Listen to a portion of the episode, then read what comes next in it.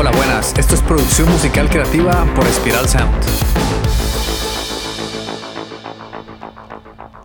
Hola, gracias por estar aquí, por acompañarnos en el podcast de hoy.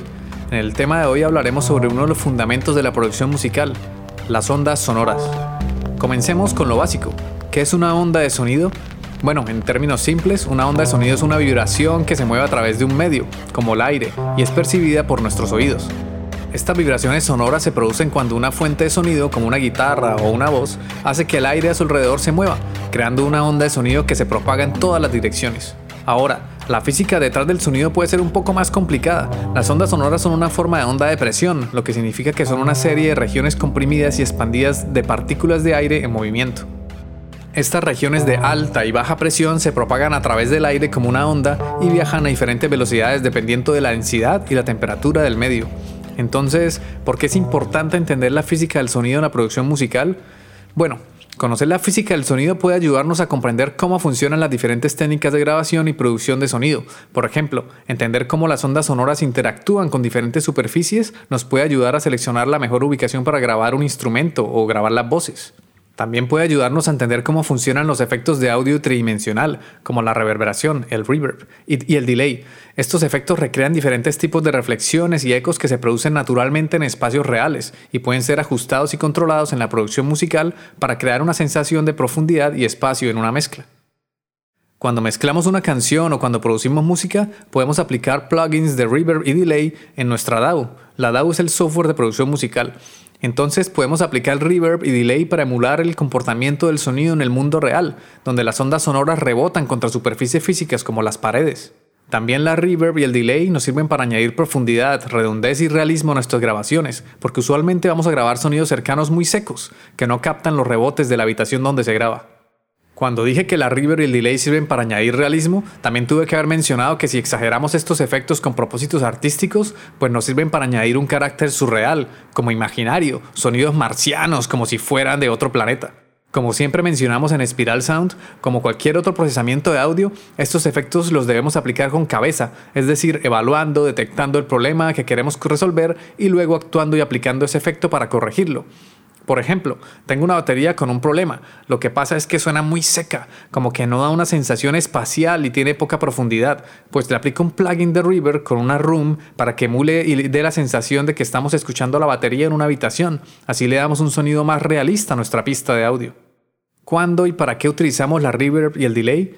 El principal uso es para diseñar un espacio tridimensional coherente o imaginario, surreal. También podemos utilizar estos efectos para alejar una pista insertada en la mezcla, es decir, por ejemplo, si tengo unos teclados que suenan muy en mi cara, como que los tengo muy de frente, pues los mojo con una reverb tipo hall para enviarlos atrás en la mezcla y así quedan sonando en el fondo y dejan de ser tan protagonistas. Escuchemos el ejemplo y primero vamos a escuchar un piano seco sin reverb que suena así.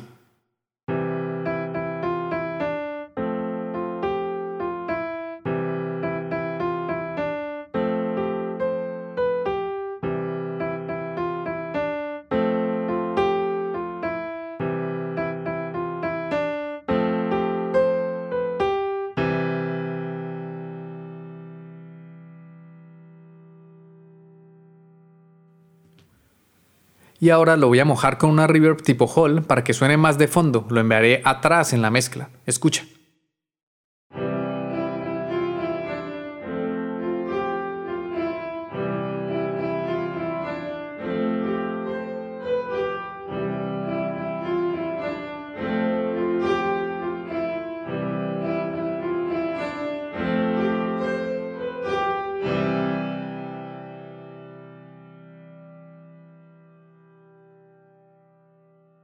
Ahora veremos el delay. Es un efecto de sonido que multiplica o retrasa una señal sonora, lo que ocasiona una especie de eco o retardo en el sonido.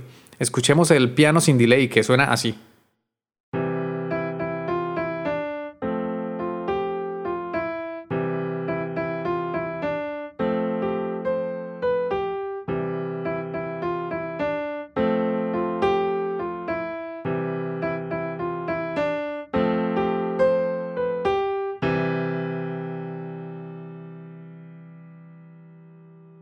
Y ahora con delay suena así.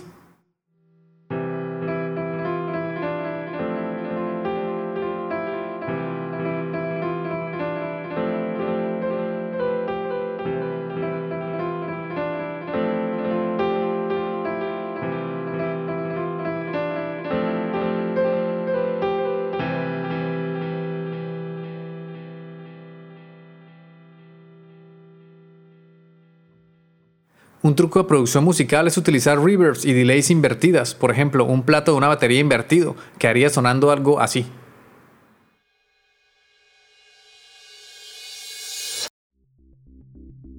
Si te ha gustado este podcast y quieres conseguir un sonido profesional, ve a spiralsound.com. No olvides suscribirte a nuestra newsletter sobre producción musical, desbloqueo creativo y empresa musical, además de valorar con 5 estrellas este podcast.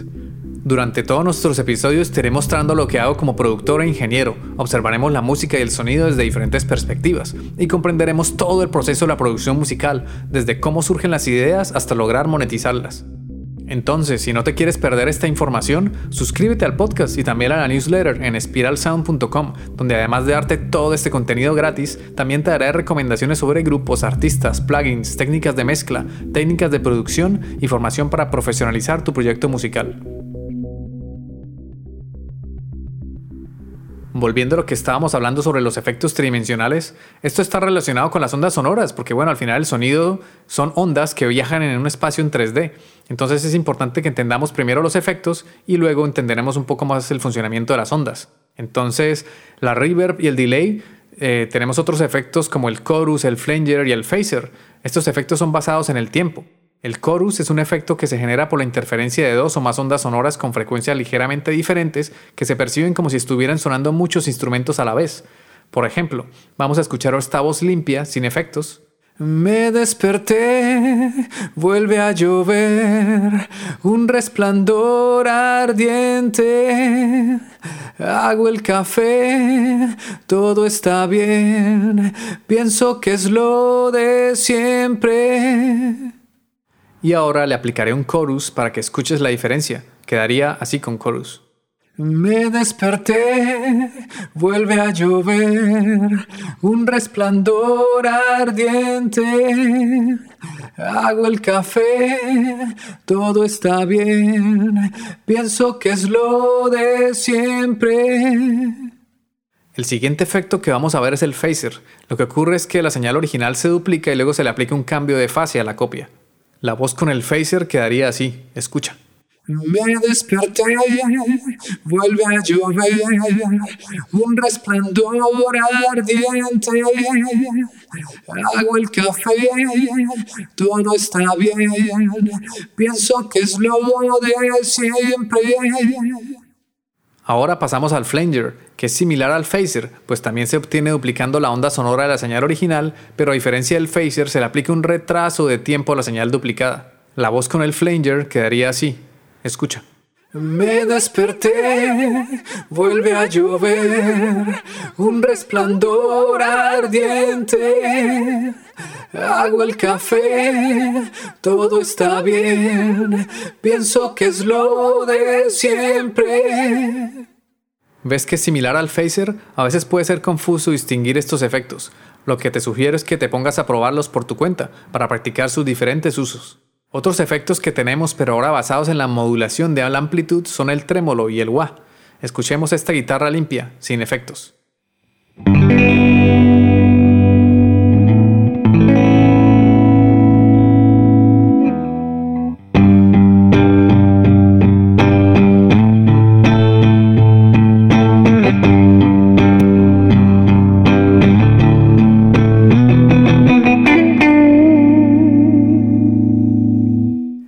Le aplicaré un trémolo. Quedaría sonando así.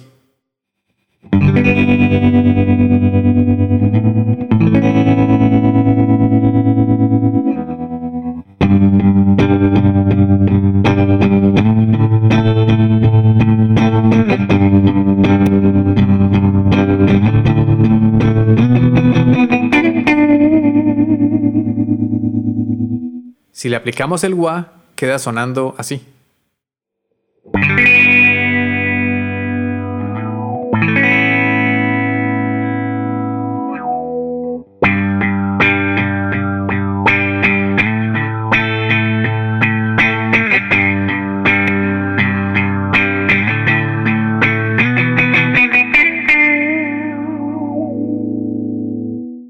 Otro tipo de efectos aplicados en nuestras ondas de sonido son los basados en armónicos, como la distorsión y la saturación de cinta. Volvemos con la guitarra, pero ahora distorsionada, y queda sonando así.